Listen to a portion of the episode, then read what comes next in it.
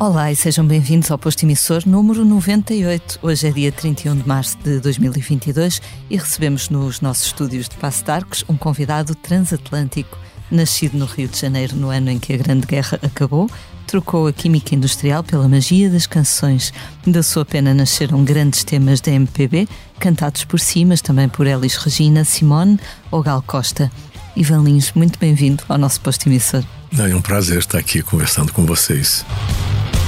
我们去看 Francisco, é um prazer estar aqui consigo. Se descobre a si próprio como poeta? Ah, essa é uma pergunta muito difícil de responder. Eu, eu sou uma parte do braço que ele deixou para, para pôr em pé aquilo que ele Se queria. quiseres fazer um balanço da tua vida, Em contagem decrescente para os 50 anos do Expresso, Francisco Pinto Balsemão entrevista 50 personalidades ao longo de 2022. Não perca o podcast Deixar um Mundo Melhor, disponível em todas as plataformas e em expresso.pt.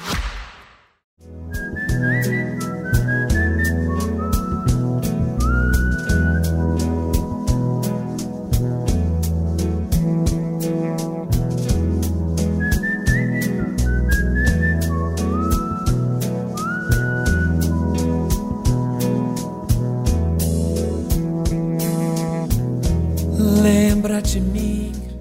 Como está hoje? Hoje estou muito bem. Bem disposto? Bem disposto. Muito bem disposto. Sei que estivemos a falar um, um, um pouquinho há pouco, à mesa do café, literalmente. Mas Isso. Sei que já há 12 anos que, que tenho uma casa em Portugal Sim. e passa cá há algum tempo. Ah, li também que a sua paixão por Lisboa já remonta aos anos 80. Como é que co- aconteceu esse episódio na sua vida? Vem da minha infância e, e começo de juventude, né? Porque é, eu morei nos Estados Unidos dos dois aos cinco anos, né? Quando meu- pai foi fazer um curso no MIT, lá em Boston, em Cambridge, e, e levou a família. Então eu tinha dois anos, depois voltei, ele foi, fez três anos, voltou. E aí nós não tínhamos ainda arrumado uma casa para morar na volta, e eu fui morar na chácara, nós fomos morar na chácara do meu avô, que descendente, que meu avô materno, né, e que tem descendência portuguesa e tudo, e, e ele mora numa chácara, morava numa chácara portuguesa, espetacular, linda, linda, os azulejos assim, uma maravilha, né, e morei lá quase três anos com meu avô, né, com minha família toda lá, porque era grande, cabia todo mundo. E, e a rua que ficava a, a, a chácara, você imagina uma chácara no Rio de Janeiro, no, no Andaraí, que é o bairro do Andaraí, que é na Zona Norte, e na rua Leopoldo, onde 80% das casas eram portugueses. O comércio todo era português né, os armazéns, quitandas, eh, botequins, bares, tudo português. Então, todos com aqueles pés altos, né? As construções eram todas de estilo eh, português. Então, assim, eu tive uma infância muito, muito feliz. Eu tive uma infância maravilhosa, eu e meus irmãos. E- então, ela ficou conectado com, né, com a convivência com portugueses, né, com a cultura portuguesa e tudo. Meu avô ouvia fados. Quando eu cheguei, eu, não, eu pensei que era música brasileira, mas não entendia as letras, né? Eu tinha cinco anos, seis anos, eu ficava, ficava perguntando, vô, isso é música brasileira? Ele falava, não, não, não. Mas eu achava que. Aí que ele explicou que era fado e, e sempre vozes femininas, né? Eu acho que era a, Amália, né? Só pode ter sido ela. E, e assim foi. Então, passasse, passa, passado o tempo, né? Dizer, depois eu fui, continuei morando na Tijuca, dizer, num bairro ao, quase ao lado mesmo do Andaraí. E, e onde também a- os portugueses sempre dominavam parte do, do comércio, principalmente nas quitandas, nos, nos armazéns, nas, nas lojas de ferragens, nas padarias, né? É tudo português. Então eu tinha uma, tivemos assim, quer dizer, na Tijuca, no- sempre foi uma convivência muito grande. Foi, e, e- e- e essa convivência ficou muito dentro de mim, né? Então, quando eu vim a primeira vez aqui, eu quando cheguei, entrei em Lisboa e tudo, comecei a andar, eu falei, isso aqui eu já conheço. eu tô dentro de um lugar e aí eu liguei diretamente com a minha juventude e minha infância. Essa primeira vez que, que veio cá foi quando? Foi em 1940, é, 1981. 81. 81 eu vim para a festa do Avante e eh, foi a primeira vez que eu vim para cá e, e fiquei aqui mais um, uma semana depois que, que acabou tudo, não sei o que, ainda fiquei mais uma semana e aí eu não queria ir embora. Eu fui, fui posto à força no avião. Eu chorava, porque eu não queria ir embora de jeito nenhum. Eu estava em contato com, com uma época que eu fui extremamente feliz, convivendo com pessoas que eram parecidas com as pessoas que, que, que eu convivia na, na, minha infância. Foi uma maravilha, assim, né? E aí eu falei, não, isso aqui eu vou ter que, isso aqui faz parte da minha vida, eu vou voltar sempre. Conheci aí o Carlos Carmo, Paulo de Carvalho, conheci um, vários, vários portugueses e artistas que começaram a, a me convidar, vem, vem passar, eu sei, eu tenho uma casa não sei aonde, aí a gente eu vinha. Aí eu comecei a vir praticamente todo ano, às vezes duas vezes por ano. Né? E desde essa época eu nunca mais deixei de vir para cá. Todo ano, não houve um ano que eu não deixasse, que, que, eu, que eu ficasse, deixasse de vir. E, e, acha que, que o país mudou muito desde então? Tem, no fundo, tem vindo a observar de perto. Sim, sim, é? o país mudou muito, mudou muito. Porque saiu de uma, de uma. Vocês saíram de uma ditadura e saíram de preto. Então eu lembro que quando eu vim em 81, assim, a cor que, que mandava nas roupas das pessoas era preto. Todo, muita gente, eu falava, poxa vida, as pessoas não, não, são, não usam roupa colorida. Faltava cor né, nas pessoas e dava assim um certo. E havia uma. Assim, as pessoas eram um pouco mais fechadas e mais, um pouco tristes. E quando chegava os brasileiros, né, virava festa, e todo mundo ia para farra. Mas era, mas era assim, depois a gente ia embora, eles ficavam com saudade da gente. Vem, vem, vem. A gente ia porque sabia que quando chegava brasileiro ia ter festa, farra, né? Então, assim, é, era muito, muito bom, assim, a gente... E muito bem recebidos e tudo. E aí isso foi mudando, né? com a globalização, com a, com a rapidez da informação, aí o Portugal começou a, a sair da, da, da, daquela, talvez uma baixa autoestima, começou a acreditar nas, no, no, nas, suas, nas suas produções, nas coisas da música. O fado deixou de ser triste, que eram verdadeiras tragédias. Né? As letras dos fados era assim, você tinha que vontade de chorar. Né? começaram a cantar coisas mais alegres, né? Letras, né? Você vê o Lisboa, Menina e Moça, depois, assim, começaram a vir. O, Portugal começou a ficar mais feliz, mais feliz, mais feliz, mais feliz, né? Mais solar, né? Quando, quando escreveu, escreveu dois fados para o Carlos do Carmo, eu ia lhe perguntar se já estava familiarizado com os fados, mas agora já sei que sim, porque o seu avô sim, sim. ouvia em casa. Ainda assim, foi, foi um desafio escrever o, o primeiro fado. Foi. E foi, foi porque é, eu não, não eu, assim, eu tinha muito medo de escrever o fado, porque eu tinha muito respeito pelo fado. E o fado já, já tinha feito muito. Houve uma época que fez muito sucesso no, no Brasil né, com o Francisco José, por exemplo, que ele gravou um disco com orquestra de cordas, não sei o que e tal, o repertório da Malha. Ele chegou, ficou, ficou, em primeiro lugar nas paradas, entendeu? Concorrendo com música pop, é, rock and roll, na época que, que tinha. O cara tava vendendo que nem água, disco vendendo que nem água. E tocava na rádio direto, né? Os olhos castanhos, encantos tamanhos, Gado já viu ah, aquela orquestra. E, e, e, eu, mas eu fiquei assim, será que eu faço? Assim, bom, então eu vou assumir que eu não estou fazendo um fado, eu estou fazendo uma música inspirada no fado. E durante muito tempo eu sempre falei pro, pro Carlos, olha, Carlos, é, isso aqui não é um fado, é uma música inspirada no fado, porque eu não sou fadista. Fazer fado é assim, é a mesma coisa que americano querer fazer samba, né? né? Não dá. Você pode se inspirar no samba, eles podem. Tudo bem. É, mas com a convivência, hoje, hoje eu posso dizer que eu faço um fado, né? ou quase fado. Eu chego ali pertinho, encosto assim, né? Fico ali encostadinho, assim, quase, quase. E, mas tenho trabalhado com letristas portugueses. Faço questão de ter letras portuguesas. Na época eu, mesmo fazia as letras, ou o Vitor. Mas eram sempre, tinha aquela brasilidade, né? Hoje eu prefiro fazer o fado como se eu fosse o fadista português. Então eu trabalho com letristas portugueses, né? Prefiro. E, e aí vira fado mesmo. Eu me lembro, porque toda vez que eu mandava um fado para cá, os arranjadores faziam um arranjo em cima da minha, da, da minha, do, da minha gravaçãozinha, né? E, e, aí botavam piano, faziam, parecia, e ficava, ficava estranho, falava, não, mas eu, eu fiz esse fato para usar o trio, aquele guitarra portuguesa, a viola acústica, a viola baixo é para isso. E ninguém fazia isso, sempre faziam com a minha cara.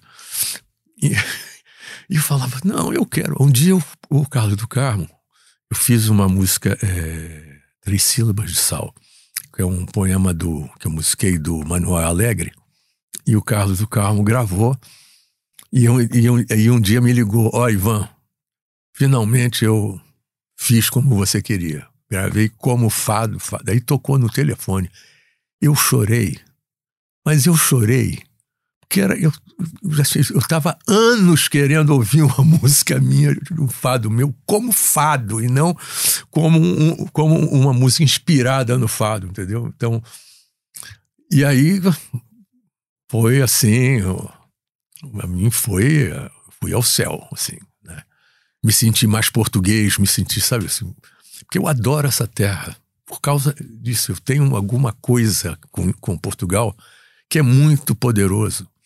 Eu gosto de andar em Lisboa, eu saio para lá, ando para lá. Uma vez peguei o Carlos e nós fomos andar lá no centro, lá no, é, no Chiado, na, na Baixa, e conversando sobre história e arquitetura.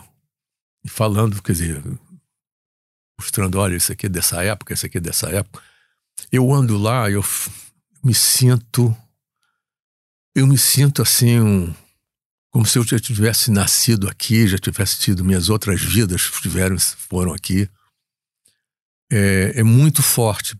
Por isso que quando eu vim a primeira vez, eu não queria ir embora. Tinha um, um, um compositor de intervenção aqui em Portugal, na época, em 81, que era o, o como é o nome dele? Adriano de Oliveira. Enorme, um cara enorme. Ele me botou a força no avião. Porque eu não queria ir embora. Eu disse, eu não vou embora, mas você tem que ir, tem que ir. Todo mundo está tendo embora, você tem que ir embora. Eu não vou embora. Não, mas você tem que ir. E o Carlos do Carmo, como é que era trabalhar com ele? Era uma pessoa uh, aberta a colaborações? Sim, o Carlos do Carmo foi assim, o meu melhor amigo aqui em Portugal. Né? Quer dizer, assim, talvez. Não, não é o melhor, mas talvez ele e o Paulo de Carvalho, né, foram assim as duas pessoas que me ensinaram Portugal.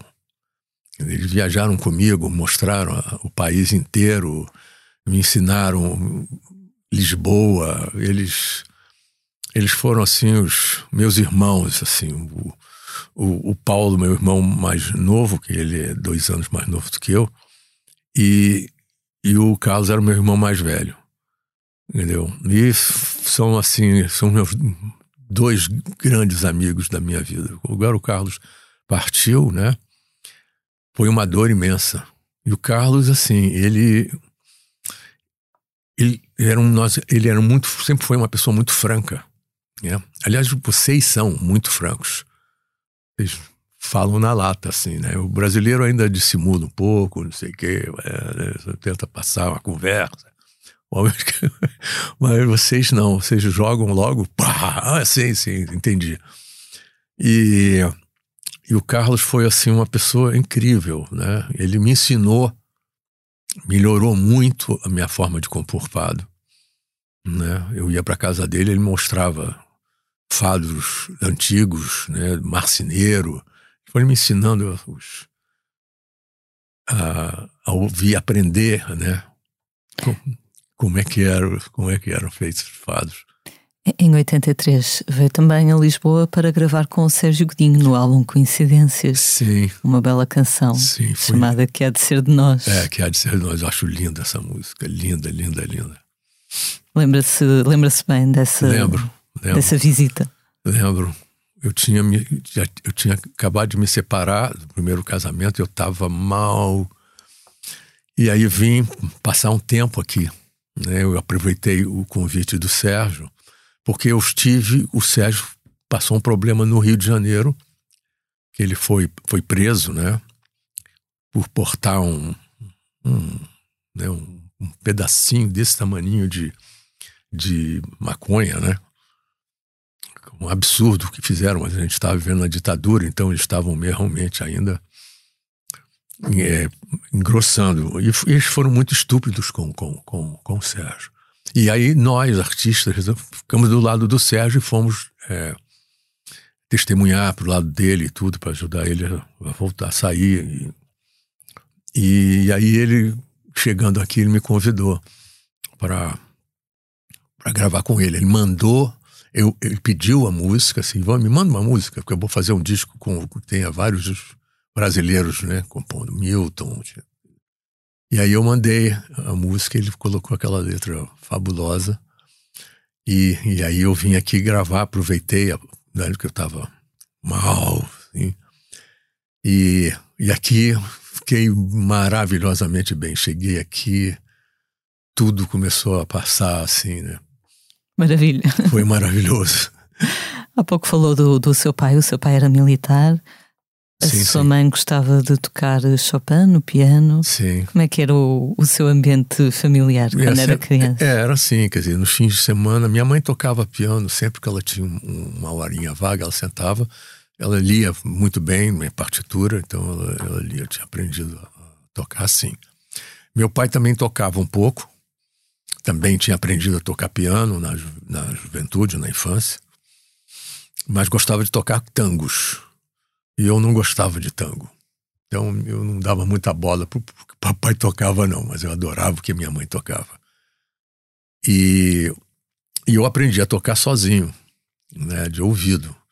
Mas só comecei a tocar quando as minhas irmãs pararam de, de, de estudar piano. Porque eu detestava aqueles, aqueles aqueles, aquelas escalas de repetido, repetido, repetido, aquela professora de piano com a varinha batendo na mão assim, o dedo, olha o dedo, não sei o quê. Eu falava, não vou aprender esse, piano, esse instrumento de jeito não, vou deixar só para minhas irmãs. Quando elas desistiram, um dia eu vi um, um pianista brasileiro de bossa nova, que era o Luiz Essa, do Tamba Trio, isso foi em 1983. 63, aliás. Eu tinha 18 anos. Aí eu falei, ah, eu quero tocar como esse cara. Agora sim, isso é que é piano. Aí eu comecei a, a estudar sozinho. E aprendi. Em dois anos eu já estava tocando.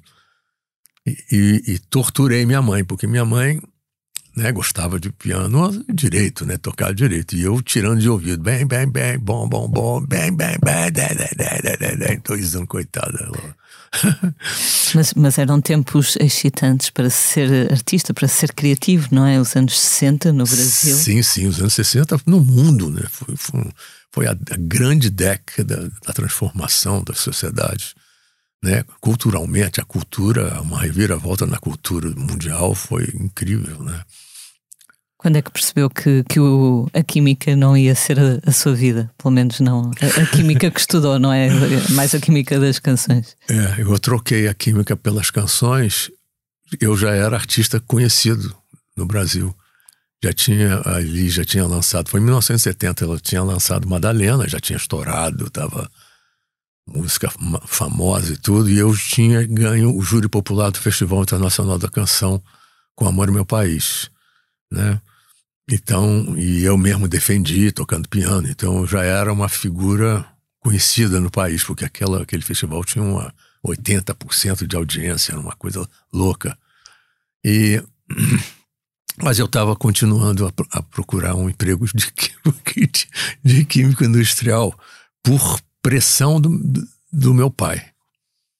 E aí eu cheguei no, no, na, no presidente de uma fábrica de cimentos, né? E tinha, ele estava com meus trabalhos todos de pós-graduação e tudo. Peguei, aí me me elogiou, falou do meu pai, disse que já tinha lugar para mim na fábrica dos cimentos. É, não sei, me lembro agora, Tamoio, sei lá qual, não esqueço. Mas aí tinha lugar em Barbacena, numa cidade interior de Minas Gerais. Aí falou que não sei o que, muito bem, nós já, acertamos tudo, você vai em fevereiro, isso era dezembro de 70. E, e aí acabou a entrevista, ele tirou, abriu a gaveta, tirou três folhas de papel, botou na minha frente e falou assim: agora dá um autógrafo para minha mulher, minhas duas filhas, que eles, eles são fãs fãs de você. Aí eu dei o autógrafo falando, o que, que eu estou fazendo aqui? Né? Quando eu saí da sala dele, já não era mais químico. A química tinha ido embora. Já música, eu falei, vou chegar em casa. Meu pai chegou de noite e eu comuniquei para ele, ó. Hoje eu dei meus três primeiros autógrafos. Não vou mais fazer química. E correu bem, e correu bem. Eu fiz muito bem. Quando, quando começou a ouvir a Madalena na voz da, da Elis Regina a tocar em todo lado, qual é que foi a sensação? É quase de. Bom, eu nunca não acreditava que a Elis era uma. Eu era universitário, compositor universitário, né? procurando ainda, trabalhando, fazendo pós-graduação de química, não sei o que. Então ela estava assim, né? Quilômetros de distância de mim, lá em cima, assim. Então ela era uma pessoa inatingível, né? Aí um dia me liga o Nelson Mota, que era o produtor dela na época, e pede uma música para mim, porque eu participava de festivais universitários só. E aí falaram de mim. Olha, tem um, menino assim, assim, assim, assado. Aí ela e a, e Elis era muito curiosa, ela sempre procurou ah, compositores novos, né? E, e aí ela fala assim, ó, pega também desse menino, não sei o que tal. Aí o Nelson Mota pediu, né? Eu quase morri. Aí eu falei assim, bom, eu vou mandar aqui, eu tenho umas duas, três aqui, eu vou mandar numa fita cassete, né? Que vocês falam capacete lá, né? E aí mandei, e depois de uma semana recebo a comunicação de que ela ia gravar Madalena, que era uma delas. Eu, eu falei, ah, bom, tudo bem, ela vai gravar lá umas 15 músicas, depois vai escolher 10, 11. Nada. Gravou mesmo, e aí ela, quando eu escutei, quase morri. Eu não acreditava. Já tinha acontecido comigo não, não, não tinha, ainda não tinha acontecido comigo a ela Fitzgerald. Ela foi, Fitzgerald foi logo depois. É, aí, rapaz, eu sei lá, eu fiquei assim, não acreditava que fosse possível aquilo. Mas depois com ela, Fitzgerald teve mesmo que acreditar que estava a acontecer, teve, não é? Tive, tive. Como é que aconteceu? Né, aconteceu exatamente porque eu, um, ela tinha falado que ia gravar e ela foi quando a Elis lançou a, a música, ela a, ela fez Gerald, começou a tocar direto nas rádios, né? E ela fez Gerald, foi ao, ao Rio fazer um concerto e ouviu na rádio e perguntava que música é essa, que música é essa. Aí disseram, ah, é de um compositor lá, não sei o que, tal. Aí, Elis cantando, né? Então ah, eu quero gravar, eu quero gravar. Assim mesmo. Aí eu fui assistir o concerto dela, me levaram ao camarim depois, e ela, ela confirmou, não, eu quero, eu vou gravar. Eu achei, né, tá sendo simpática, né, claro. Tudo bem, não vai gravar nada. Vai. Quem sou eu para ser gravado pela Ella Fitzgerald, né? Aí passou, passou um, um, um ano. Eu tô, tô dirigindo um carro e assim, e a, e a, rua tinha, era mão e contramão, só tinha uma, aquela faixa no chão, né? Dividindo. E eu tô lá dirigindo meu carro, era um carmanguia, né, era um pequenininho assim, já usado.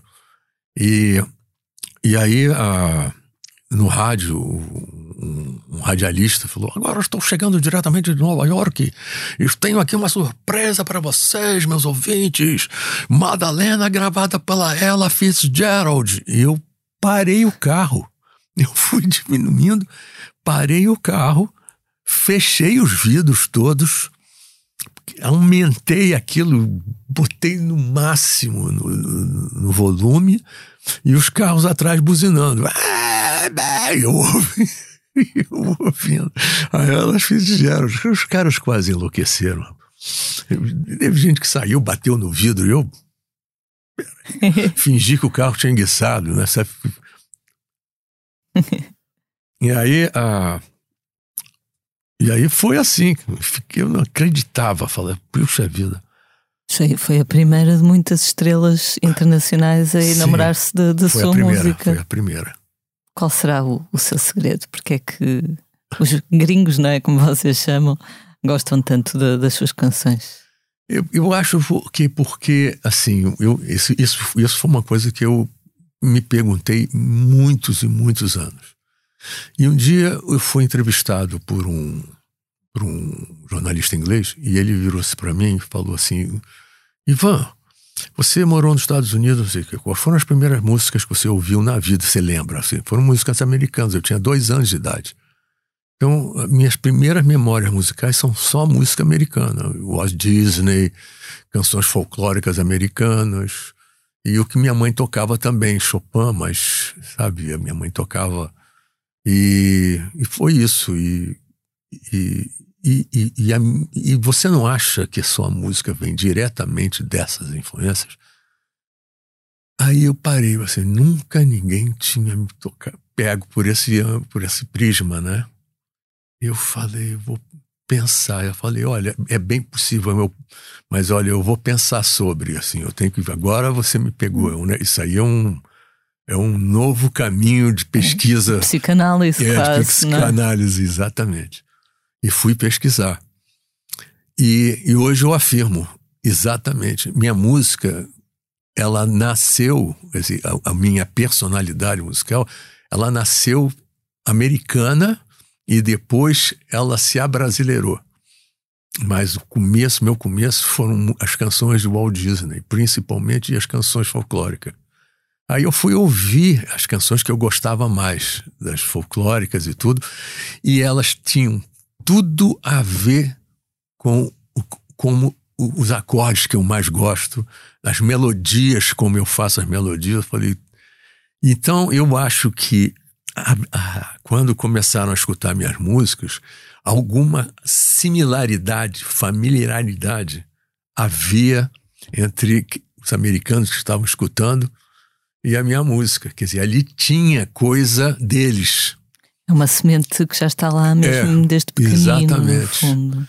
Por isso que eles se apaixonaram por minha música. É a única explicação que eu sim, tenho. Sim, sim, faz muito sentido. Outra coisa curiosa é também haver tantas mulheres a cantar as suas canções. Também algum jornalista inglês já desvendou esse segredo. Não, não, não, isso aí tem muito a ver. Bom, hoje, hoje até me perguntaram isso assim sobre a questão das mulheres, né? Quer dizer, eu sou feminista e sempre tive muito respeito pelas mulheres por causa da minha mãe. Mas é porque eu tinha medo da minha mãe. Minha mãe era jogava duro. Minha mãe era muito severa, assim ela tinha ela, ela era bipolar. Minha mãe era bipolar. Então tinha momentos que ela ficava terrível. E, e de todos meus irmãos eu era o único que tinha medo dela. Eu, eu sou eu tinha uma irmã mais velha depois vinha eu. Então eu, eu, peguei muito esse lado bipolar da minha mãe. Depois ela ela fez terapia teve que entrar em clínica e tudo não sei o que ela melhorou. Mas eu peguei a fase ruim dela e então eu tinha medo do, do não. Então o que que acontecia? Eu me apaixonava pelas meninas, eu queria namorar as meninas, mas não tinha coragem de chegar perto. Era tímido, tímido. E não tinha coragem de chegar assim, pô, você quer me namorar? Pô, eu gosto de você. Tinha medo de levar um não como eu levava da minha mãe. Minha mãe, o não dela era mortal, assim, sabe? Queria fazer um negócio, ela não. Eu não. Aí então, e assim, eu fui obrigado a respeitar as mulheres assim, quer dizer, elas são mais fortes do que eu. Né? Eu tive uma fase da minha vida, chegou a entrar na juventude tudo, de, de, de achar que as mulheres são é, têm, são grandes, elas eram enormes, né? E isso, de uma certa maneira, me fez um bem que você não imagina, né? Hoje, assim, poxa, eu, eu, eu, eu acho as mulheres fabulosas no planeta. Acho que mulheres tinham que ser presidentes de países, tinham que governar, porque as mulheres têm muito mais é, sensibilidade e elas, elas percebem melhor e trabalham melhor as pequenas coisas que são as mais importantes, né? Então, por, por, isso que dizem que as mulheres têm muitos fios no cérebro e os homens têm só dois. Né? e, mas isso faz com que as mulheres sejam. são, são fascinantes, elas são bacanas mesmo. E, e, e, e aí, assim, eu me tornei um cara super romântico. Eu me apaixonava, coitado, eu tive amores platônicos. Meu pai falava, meu filho, eu chorava. Aí meu pai falava, meu filho, manda uma carta para ela. Meu pai era do tempo das cartas, ele mandava as missivas, né? Mandava, aí a mulher, oh, e mandava de volta. Né? E eu falava, pai, pô, não, não, não vou mandar a carta, eu vou, vai me, elas vão, vão me gozar, elas vão ficar vamos chamar de bonzinho, né? Quando, quando eu ia lá, na minha época, chamar de bonzinho era uma, quase uma ofensa, né? Então, o... eu comecei a colocar tudo isso na minha música. Quando eu comecei a compor, né, eu jogava toda esse romantismo, tudo dentro da minha música, né? E assim, aí, e aí a, a, a, a minha música ganhou um, um, um, parte dela, assim, ganhou um, é, uma direção, né, assim, bem lírica, mais romântica mesmo, assim, né? mas muito por causa disso, por causa das, das mulheres. Eu adoro as mulheres, acho assim, toda vez que tem esses movimentos feministas assim, eu, eu já vou logo lá, entendeu? Ver, mando Agora a gente manda né, e-mail, manda né, pelas redes sociais, né? Pouco falou do, do seu pai ter estudado em Boston, no, nos Estados Unidos. Muitos anos mais tarde, o Ivan recebeu uma distinção da Berklee uh, College of Music, também em Boston. Tem lá uma sala com, com o seu nome, é uma coincidência engraçada. É, eu, eu, eu falei nisso quando eu fui receber, no meu discurso, né, quando eu fiz eles me mostraram a sala e tudo, aí eu tinha lá o pessoal todo da Berkeley e tal, aí eu fiz um speech, né? Eu fiz uma e mencionei isso, né? A importância que Boston tinha na minha vida, que afinal de contas a minha musicalidade começou lá e, e depois e, e, e ali eu estava ganhando uma sala num, num, num conservatório de música onde a, a minha, toda a minha influência musical tinha vindo. Que não, que não podia ser em outro lugar ali mesmo, uma coincidência incrível. Né? Fiquei muito emocionado com a coisa, quase fiquei assim, sabe, assim, eu, a, a, minha música tem me dado coisas muito boas na vida, né? E mas muito porque também acho porque eu sou muito cristalino, né? Eu sou uma pessoa que, que, que, eu mostro na música a pessoa que eu sou. Eu não me escondo na na minha música. Eu deixo claro, claro quem é a pessoa. Se você entrar nas minhas letras, entrar nas coisas que eu faço, você vai sacar, você vai descobrir a pessoa que eu sou. É, é, é, exatamente. O Ivan está totalmente ali. Não há, não há uma máscara. Não, não uso, não uso para me esconder nem coisa. Eu sou muito franco, né? Assim, nessas coisas, porque eu acho importante. Assim, gostem de mim como eu sou e não como vocês querem que eu seja ou como querem aí que eu seja. Curiosamente, há duas semanas, a nossa convidada aqui do podcast foi a vencedora do Festival da Canção aqui em Portugal este ano, também estudou três anos na Berklee College of Music. Amaro. Amaro, é, exato. É, Amaro, muito minha amiga. Ah, é? é? Sua amiga? Sim, Boa. sim. Nós fizemos um, até uma, uma livezinha, uma, uma, música juntos. Ah, sim, é verdade. Lembrei-me agora. Peço Novo desculpa. Tempo, é. Nós fizemos. E eu adoro ela. Assim, nós, de vez em quando, a gente troca conversas assim. E ela é uma graça, ela está me devendo um jantar só.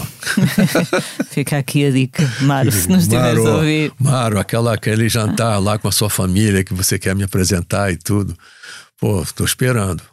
O Ivan, no fundo, também continua sempre atento mesmo à, à, nova música, não é? Também já gravou com António Zambus, com a Cuca Roseta. Sim.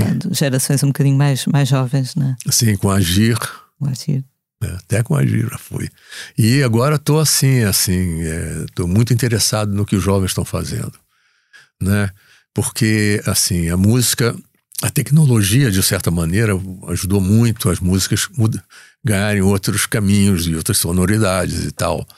E, e no começo as pessoas eram né, faziam mais ou menos, ainda estavam todo mundo testando, experimentando a tecnologia até ficarem aprenderem a saber usar elas com sabedoria. Né? E agora as, as, gerações estão começando a usar maravilhosamente bem isso.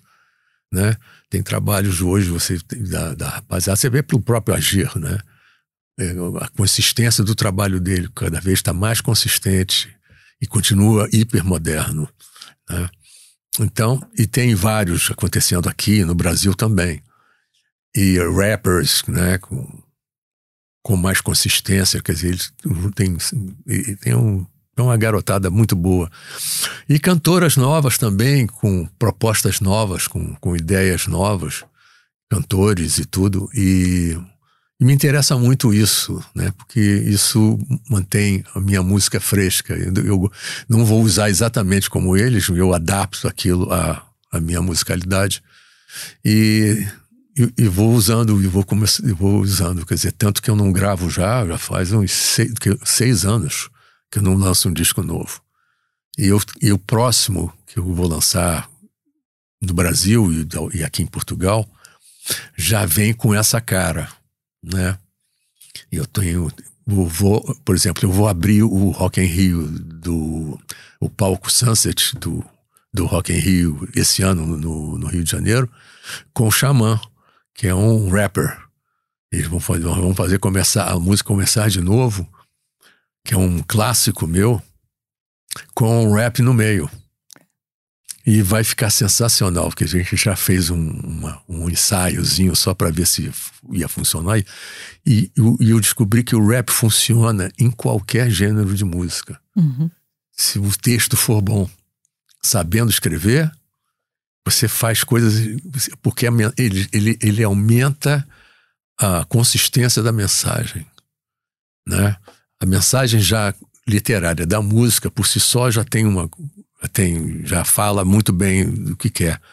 O rapper pega isso e, e, e leva para uma geração mais nova que está precisando também é, cada vez mais é, ganhar consistência intelectual, né, educacional, porque a, a, hoje a, a, internet, de uma certa forma, criou uma superficialidade pela rapidez da informação, em que as pessoas pensam muito menos, raciocinam menos. Mas a música pode mudar isso. E eu acredito muito através do rap. Uhum. Que isso aí pode dar, levar coisas mais é, consistentes para essa garotada. Com uma nova, uma nova linguagem. Uma é? nova no linguagem. Fundo. Tendo já escrito centenas de canções, uh, tem alguma rotina em específico quando, quando quer escrever ou quando sente inspiração? Começa sempre da mesma forma, pela mesma ordem ou não? Não, é, é assim, eu escuto uma coisa, corro direto pro piano e começo a, a, a, viajar, como se diz, né? Viajar em cima, né? Ficar burilando, mastigando, né? Pra... E aí eu, eu uso sempre um gravador. Eu tenho sempre um gravador já pronto, é só apertar o, o, o, o rec, pronto, já está gravando, já deixo tudo prontinho. Para não perder tempo, para não fugir a ideia. Porque as ideias vêm rápido também, assim como vão embora rápido. Então eu já entro ali, já deixo registrado aquilo. Depois, passa um tempo, eu vou ali, eu dou um tempinho para deixar baixar, uh, eu, esque, eu esquecer, já é de propósito para esquecer, para depois ouvir de novo e tomar o susto. ou, ou, ou decepcionado ou alegre, né? Se, ou ficou bom ou ficou ruim, né? Tem que dar ali um tempinho para é, depois ter uma é, análise mais objetiva, é, não é? Eu tenho, eu tenho muito, muitas fitas e, e, material gravado desde os anos 70. Eu tenho tudo isso registrado. E eu vou doar isso para um, um, um instituto de, de música que vai ter esse material todo para pesquisa. Que eu acho importante você deixar isso para os, as novas gerações poderem me estudarem, né? Depois, depois eu vou para o céu, com certeza eu vou para o céu. E, e eles vão me podem, podem me estudar, ver. Então tem como eu compu, como eu componho as músicas, tem pedaço assim, tem um pedaço depois adiante na fita aparece eu colocando uma outra parte e depois pegando a letra, tentando colocar a música na letra, ou tentando botar a letra na música. E Consegue dizer qual é a canção de que mais se orgulha de ter escrito? Ah, eu não. não é muito difícil. É muito é? difícil. São, são mais de 600 títulos gravados, diferentes, né? Então, eu sou muito prolífico, né? Esse todo mundo acha, puxa, como é que você consegue compor tanto? É que é, é paixão pela música e, é, e, é, e assim, eu, eu sou um cientista louco, eu fico, o meu ouvido fica atento assim, atento, atento. Bate um negócio, eu escuto, opa, peraí, peraí, peraí, peraí, eu já escrevo num bloquinho, já deixo uma ideia, escrevo na parte, faço a partitura, né? Escrevo assim, assim bem uma melodia, eu escrevo rapidinho a melodia no, na partitura. Começa sempre por tocar ao piano e depois, ou também? É, não, aí quando eu não estou sem instrumento, eu já compus sim, sim. em avião. Ok. É, eu já compus no avião Entendeu? Eu, por exemplo, Vitoriosa, que é uma música minha que fez muito, faz até hoje muito sucesso. Eu, eu ouvia uma música do Caetano tocando no aeroporto que eu estava entrando no avião. Você é linda, linda demais.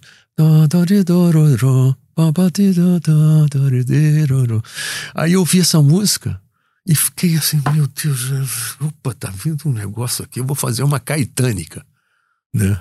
Fazia estilo Caetano, assim. Aí entrei no avião com aquilo, aquilo, não sei o que e tal. Aí começou a vir uma melodia, puxei o caderninho, o bloquinho. Não era bloquinho de música, não. Aí eu, eu mesmo faço a pauta, assim, com cinco letras. E aí comecei a escrever a melodia. E já imaginando o Caetano, o Caetano cantando. Quero sua risada mais gostosa. Imitando ele, né? Aí, quer dizer, não tinha letra, né? e aí fui escrevendo a música. Isso não se ensina, não é? Se alguém alguma vez lhe, lhe pediu, ah, podes-me ensinar a, a, escrever canções? Não, não se ensina, é uma, uma inspiração que vem assim um bocadinho do ar, não sei, de dentro. É, vem, vem, vem, vem, vem do nada, vem do, é, porque a música tem isso, né? A música, a música, ela tá no ar, ela fica no ar. Ela não tá em, ela não tem o, é, ela não tá num negócio físico, por exemplo, como teatro, que tem o ator, tem não sei o quê, cinema, né? A música não, a música ela tá no ar aqui, ela boa, você toca aqui, o cara escuta lá do outro lado da rua e, e é impressionante o poder que a música tem. Por isso também é tão especial, não é? É. Tão, tão portátil. É, a, das artes, para mim, é a mais poderosa que tem. Sem dúvida. Lembra-se da última canção que escreveu? Ah, peraí. Com letra, música e tudo? Hum, é... Agora você me pegou. Eu acho que foi é uma canção que eu escrevi com o meu filho o Cláudio. E, mas o título não está me vindo agora. Ok, mas foi recentemente. Foi então... bem recente, muito recente. Há assim alguém com quem ainda não tenha trabalhado e, e ainda gostasse de vir a trabalhar? Sim, muita, muita gente, gente, ainda, muita gente ainda. Por exemplo, internacionais, eu diria Pat Metheny e Peter Gabriel, né? Já, já trabalhei com Sting, mas que também era um, mas ele gravou uma música minha e tudo. Ganhou até um Grammy com ela. É, Agora, brasileiros, Gil, Gilberto Gil e Milton Nascimento. Esses dois eu ainda não trabalhei com eles. Tá Caetano já, Chico já. É, e do Lobo, e é do Lobo também não. Também adoraria, porque são, são pessoas da, da geração anterior, né? E nos quais eu, me, eu também tenho muita influência. Eles foram muito importantes na minha formação, né? na minha criatividade. E da minha geração, assim, quer dizer, eu já trabalhei com João Bosco, da, com Djavan também já, com Fagner, bastante, com.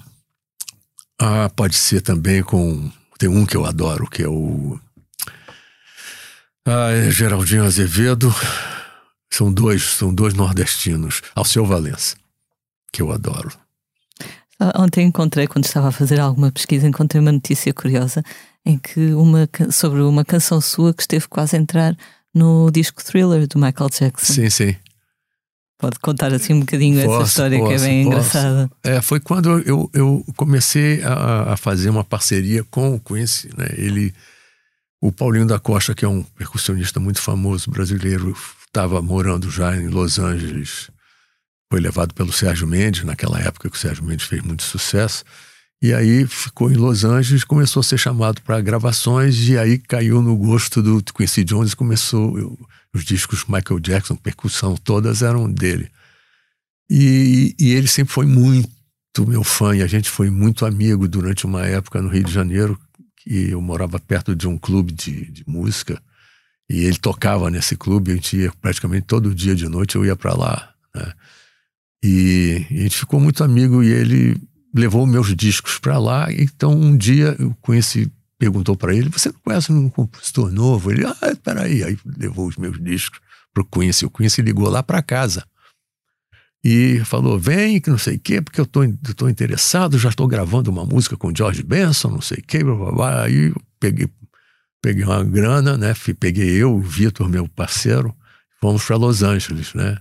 E aí começamos a a, a, a fazer um, uma, uma coedição, né? Quer dizer, eu dividia a, o, o, valor da, da, da, do publishing, né? Quer dizer, meio a meio, né? 50% dele, meu.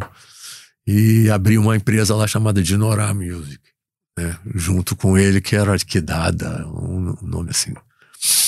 E, e mas demorou para a gente assinar com ele.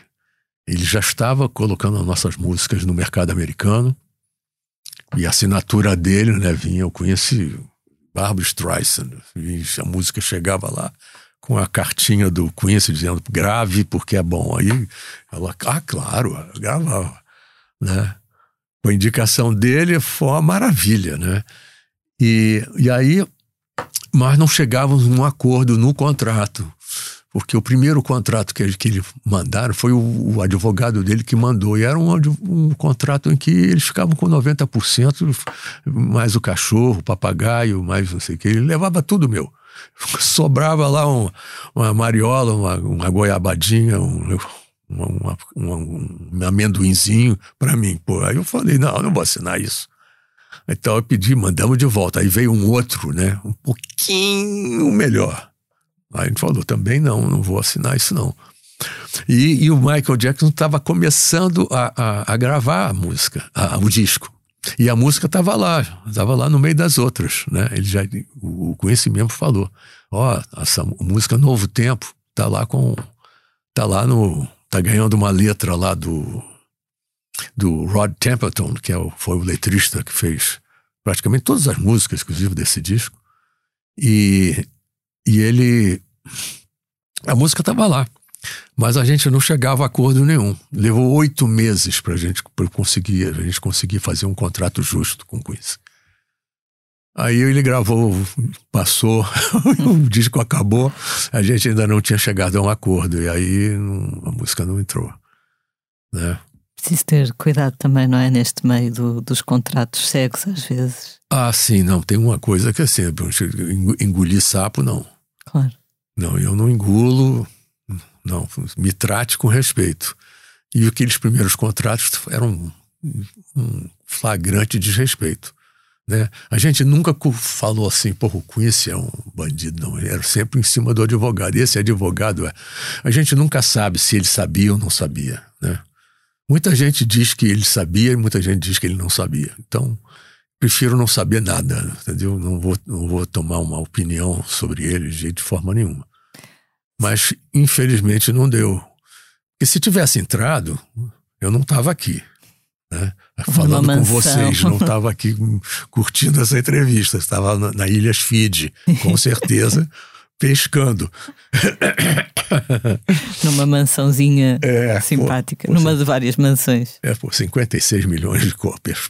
Meu Deus, uma música já, já não precisava mais trabalhar. Enfim, mas olha, gostamos de o ter aqui de qualquer forma. assim. Eu também. Para terminar esta parte da, da, entrevista, ali numa entrevista sua, que tem um compromisso com a beleza, além da música, onde é que encontra a beleza no dia a dia? A beleza está dentro das pessoas, né? E na natureza. Né? É, o importante, sim. E essa beleza vem. Aí eu volto para aquela coisa das mulheres, né? Eu usei sempre, procurei sempre usar a beleza para seduzir, né? E então eu tive que formatar as, os, me, os, meus códigos de beleza baseado no que as mulheres gost, quer dizer, o que eu imaginava que as mulheres gostassem, né? Então, em minhas músicas eu podia, eu tenho assim, eu tenho que fazer uma música mais linda que eu consigo né? Então, eu, no começo, quando eu escrevia as músicas, eu pensava, estava sempre pensando numa menina, uma paixão platônica daquelas. E aí, ah, não, não, tá bom, ela não vai gostar. Eu fazer, vamos melhorar isso. Até que assim, ah, ela vai gostar. Eu nunca mostrava as músicas para ela, algumas nem chegavam lá, né? Elas nunca souberam das músicas. Mas, mas tornou um hábito para mim. Aí eu fui fazendo as músicas assim, né? E fui assumindo esse compromisso de eu achar, fui, fui formatando meus conceitos de beleza, fui me apaixonando por mim, na medida em que você começa a se impregnar, né? Desse, dessa, desse sentimento, dessa, desse, né? E, e aí, assim, eu, eu, um dia o Carlos do Carmo me passou um, um, um, isso lá, lá atrás, né, com do Manuel da Fonseca, uma frase do Manuel Fonseca, que eu tomei como base, como filosofia de vida, né, que ele fala que a, as coisas belas só pertencem a quem as amam. Né? Parece, parece que não tem não faz muito, faz, quer dizer, faz sentido sim, mas parece que é uma coisa repetida, né? Mas se você parar para pensar assim, as, as coisas belas só pertencem a quem as amam. Quer dizer, se, para você achar bonito, você tem que amar essa, essa coisa, né? A beleza e o amor estão ali. E isso, então, passou a ser uma filosofia de vida e filosofia de criação, né? Então eu procuro, assim, como um pintor, assim, vou fazer um quadro lindo, com a coisa bela para as pessoas. Ah, que lindo, que bonito isso. Porque eu acredito que a beleza tem um poder de, de, de, de clarear o mundo, né? Dar mais transparência, mais, mais cor, né? Mais luz. Mais ah, luz. Perfeito. Mais luz. Exatamente.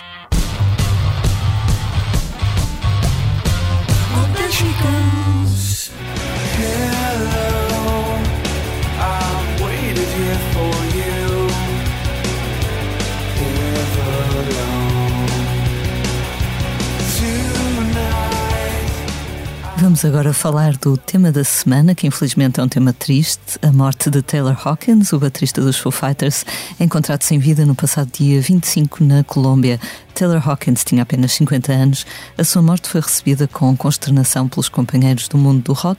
Em Portugal, Tó Trips, Frankie Chaves ou Calu, dos chutes e pontapés, juntaram-se às mensagens de pesar, lamentando a perda de um grande baterista e também de uma personalidade muito afável, elogiada por todos os que privaram com ele.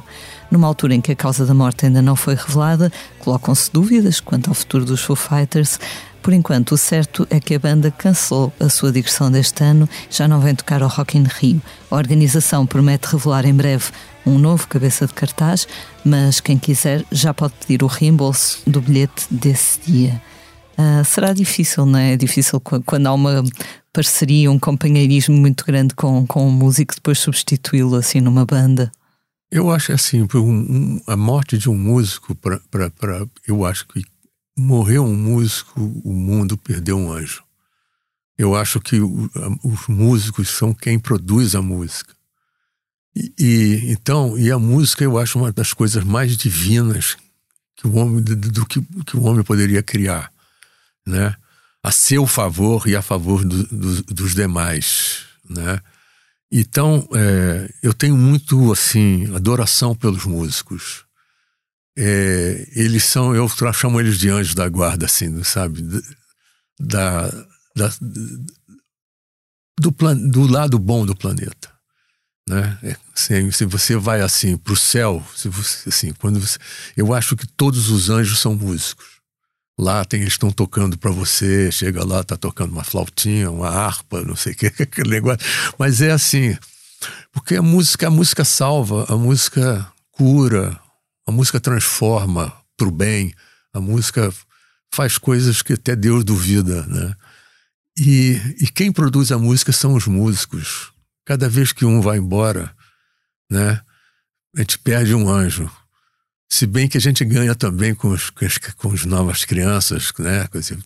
Eu, eu sou muito ligado a, a, a, essa, a trabalhos de inclusão social através da música, de orquestras de comunidade, essas coisas. Eu tenho até um documentário de vida que eu quero fazer com, as, com essas orquestras no Brasil. Mostrar os heróis, os malucos que conseguem montar uma orquestra sinfônica dentro de uma comunidade pobre e, e tirar é, as crianças da rua e dar um instrumento para eles tocarem. E eu acho isso maravilhoso, né? Quer dizer, poxa, estão botando mais anjos na Terra, né? Transformando as crianças que, em vez de vão para a rua, elas vão se tornar né, nossos, nossos protetores, né? Então, assim, a morte desse menino, quer dizer, com 50 não é mais menino, mas para mim é menino ainda, eu posso ser pai dele, eu tenho idade para ser pai dele. É, eu tenho um filho que vai fazer 50 agora, então. é, é, é, sempre uma tristeza, né? É sempre uma tristeza. E eu fico imaginando para os Foo Fighters a dificuldade, esse momento, eles vão ter que, eles vão ficar um pouco, um tempo, sabe? Eu, eu acho que eles vão parar. Eu não acredito que eles, que eles, que eles parem de vez. Não acredito. Eles, mas eles têm que dar um tempo, eles vão dar um tempo.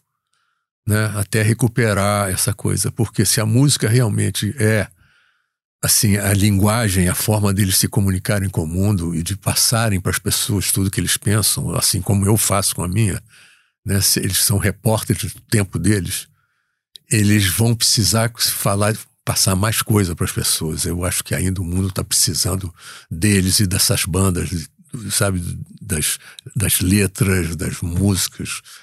Esses caras não podem sair e pararem assim de vez em quando, não. Tudo bem, com respeito. Mas eu acho que eles ainda têm muita coisa para falar para as pessoas. Então eles vão substituir, mas haverá, como, como aconteceu né, com, com o Queen, né, quando morreu o menino lá. O Freddie Mercury. É, o Fred Mercury. É, eu acredito muito nisso, né? Assim, que eles vão voltar, mas vamos ter que esperar um tempo.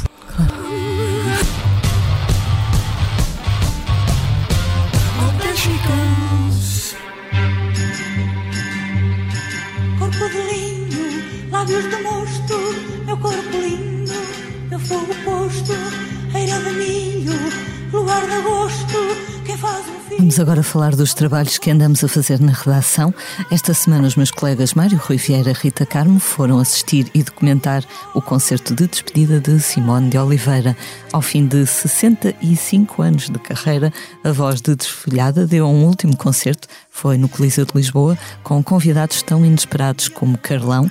O relato desta noite emocionante e cheia de apelos à liberdade pode ser lido em blitz.pt. Ivan, imagina-se a dar um concerto assim, sabendo que vai ser o último como, como despedida, ou prefere ir dando os concertos sem, sem Eu- pensar eu em não- prazos? Eu não, eu não penso em prazos. Não posso. eu- sei que eu não tenho. Eu tenho muito passado e pouco futuro, né? Já eu tenho muita história para contar, né? E, e- e- e, evidentemente, mas assim, eu não imagino quando é que eu vou parar. E, porque a música é meu, meu sexto sentido, eu não sei viver sem ela. Né? Essa pandemia, por exemplo, foi terrível para mim. Né? Porque a música tem uma coisa, você, eu não sei ficar com a música guardada para mim. Eu faço uma música, eu quero mostrar para meus amigos. Eu, eu- eu preciso dividir as coisas, minhas, as coisas boas da minha vida com outras pessoas. Eu, eu ficar sozinho lá, fechado lá, como a gente teve que ficar, né? Por isso eu compus pouco. Por incrível que pareça, quando as coisas estão andando e tem menos tempo, está tudo mais fervendo, eu faço, eu componho muito mais. Quando as coisas fecha, fecham, como fechou, a pandemia fechou, eu não consigo compor. Como é que eu vou mostrar isso para as pessoas Claro. se eu não posso chegar a elas, né? Né? Então, assim, agora eu já estou começando a compor de novo. Né? Já estou já tô ali procurando as coisas, já liguei meu gravador, tá tudo ali, tá tudo. Já carregou no rec, não é? É, no rec. E Mas muitos músicos queixaram-se disso, que durante a pandemia sentiam a falta, a falta do outro, não é? A falta do Exatamente. público, do ouvinte. E então acabavam por não ter muita inspiração. Isso. Mas a Simone, quer dizer, por- ela tem uma hora que você vai perceber. Eu acho que cada um tem que saber a hora que tem que parar, né? É feito jogador de futebol, né? Tem uns que sabem, tem uns que não sabem, né? E mas assim, você tem que, você tem que é, é, vai vir na hora, vai vir uma voz lá de cima assim, parou, chega, não tem, enfim. Continua a ser adepto do Fluminense. Eu sou torcedor do Fluminense, sim, Ok. sim, sim. E continua sempre atento e a acompanhar. Estou atento e acompanhar. Isso aí não tem jeito. Eu sou portelense, né? Minha escola de samba favorita é a Portela. E meu clube de futebol é o Fluminense. E aqui, o, o Carlos do Carmo, evidentemente, me passou, o Belen, me fez ser belenenses. É, em 1981, quando o Belenenses ainda tinha, dava caldo, né? Tinha, mas agora eu não, eu tive que optar um segundo time, eu tive que pegar um segundo time para poder to- realmente torcer e sofrer. Porque não adianta, o Belenense tá apanha de todo mundo, quer dizer, quer dizer ainda, ainda não dá para. Então, eu preciso de um time como o Fluminense, sim. Aí, eu, aí o Paulo de Carvalho, que não percebeu que ele não é bobo nem nada, falou: Ivan, tudo bem, você. Então faz o seguinte, Benfica, vamos no Benfica. então eu sou assim um benfiquista, eu sou um belenense benfiquista. Ok. E vai, vai ao estádio da luz? Hein? Eh, Já foi, ir, já, foi, já, já. Muito bem. E, e a águia é meu símbolo. Ah, deixa eu contar essa história porque Claro. é linda. Assim, a águia é meu símbolo. E é gozado, é o símbolo da Portela também. E é o símbolo do, do, do Benfica. Porque quando eu me separei da minha primeira mulher, eu fiquei muito mal. E um dia meu pai me chamou para jantar. Eu fui jantar, sentamos os dois, num restaurantezinho ali. E ele então começamos a conversar e tal, assim. E aí um dia, e aí uma hora meu pai falou assim: "Ô, Ivan, entenda uma coisa. Uma águia, quando ela é criança, ela, ela voa com todos os outros pássaros. Mas quando ela é adulta, ela só voa com outra águia. Encontre a sua. Que bonito. Aí eu comecei a chorar na mesa. Meu pai nunca tinha me visto chorar. Chorava às escondidas, portanto. Eu é? chorava escondido. E eu já fico até emocionado. Meu pai foi um meu grande herói. E aí, Tranquilo. e a águia então se tornou assim nessa nesse sentido tornou-se assim o meu símbolo. Então a águia, eu olho para uma águia, eu, eu vejo meu pai. Então meu pai está no Benfica, meu pai está na Portela. né? Estão sempre connosco, não é? É, é isso. Pô, desculpa. Não, não. Ora essa.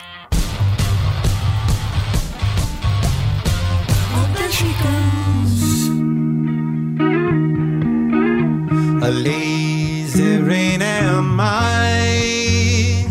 The skies refuse to cry. Cremation takes its piece of your supply.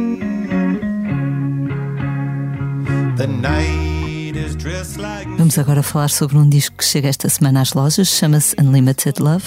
É o álbum número 12 para os Red Hot Chili Peppers. Apresentado por canções como Black Summer ou Not the One, o primeiro disco dos californianos em seis anos traz uma novidade de, de peso para os fãs: o regresso do guitarrista John Frusciante, muito querido por, por todos os que gostam da banda, que pela segunda vez está de volta ao grupo.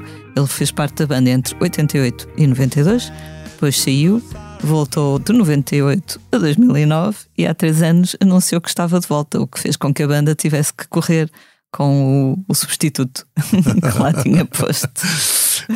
É mesmo assim, não é? Às vezes. É uma situação é um pouco. incômoda. Sim, imagina a conversa que não devem ter tido de ter com o, com o É. substituto. Pois é. Mas ele também já, já se orientou, já está aí a tocar com, com outras bandas. Bom, pelo menos ele, ele sai com. ele- o, o- esse músico sai com, Com currículo. é, é? com um currículo. Exato, foi melhorar o currículo. Exatamente.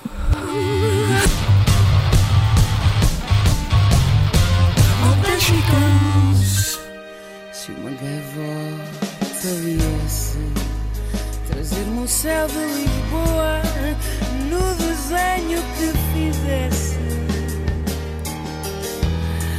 esse céu onde o olhar Vamos agora falar dos concertos dos próximos dias. Na sexta e sábado, dias 1 e 2 de abril, os Amália hoje regressam aos palcos, 13 anos depois do disco que oferecia uma abordagem pop aos fados de Amália Rodrigues.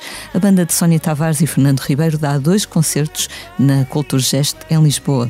Diferente é a proposta dos Now United, uma super banda pop que chega a Portugal para concertos na Altice Arena em Lisboa, na sexta-feira, no pavilhão Rosa Mota, no Porto, no sábado. Também no sábado, o colombiano Maluma atua na Altice Arena. No mesmo dia, Dino de Santiago celebra as canções do mais recente Badio no Coliseu de Lisboa. No domingo, Rodrigo Leão apresenta os seus dois discos mais recentes na Casa da Música, no Porto. Este fim de semana também há Mão Verde, o projeto infantil de Capicua e Pedro Geraldes, que tocam no Auditório do Moco, na Invicta, no sábado e no domingo. Dia 7 de abril, Ivan Lins apresenta-se no Teatro Tivoli, em Lisboa. Qual vai ser o, o mote desse concerto? Bom, o show chama-se Quero Falar de Amor. Então, é assim, eu vou cantar o amor nas suas diversas formas, né? Assim, a pessoa amada, a, a família, aos amigos, ao país, ao meio ambiente, né? Assim, essas formas todas de você amar, né? Todas as coisas, né? E, evidentemente, que aí a beleza vai estar totalmente colocado nas. Ela, eu venho com a beleza em peso, né? Escolhi canções assim que são variadas de vários ri- diferentes ritmos, mas assim, todas elas com essa tônica são músicas que eu realmente adoro. E muitas delas são ficaram conhecidas, né? São, o público vai reconhecê-las. E, vou, algumas coisas menos conhecidas, mas que eu faço questão de cantar porque o, o texto é bonito e eu quero passar essa mensagem, né? Começando pela, pela a, a canção que eu vou abrir o espetáculo, chama-se Quero Falar de Amor, que é uma canção que praticamente acho que ninguém conhece. E, a- e é uma letra que, que explica exatamente o momento que nós estamos vivendo, vivendo hoje no planeta. Entende? E Como assim, precisamos falar de uma com pandemia, com guerras, essas coisas todas. É uma hora da gente começar a, a tirar, arran- tirar de dentro das pessoas o que elas têm de melhor, de mais bonito. E eu acho que o amor está ali in- incluso, né? Sem dúvida, em primeiro lugar. em primeiro lugar.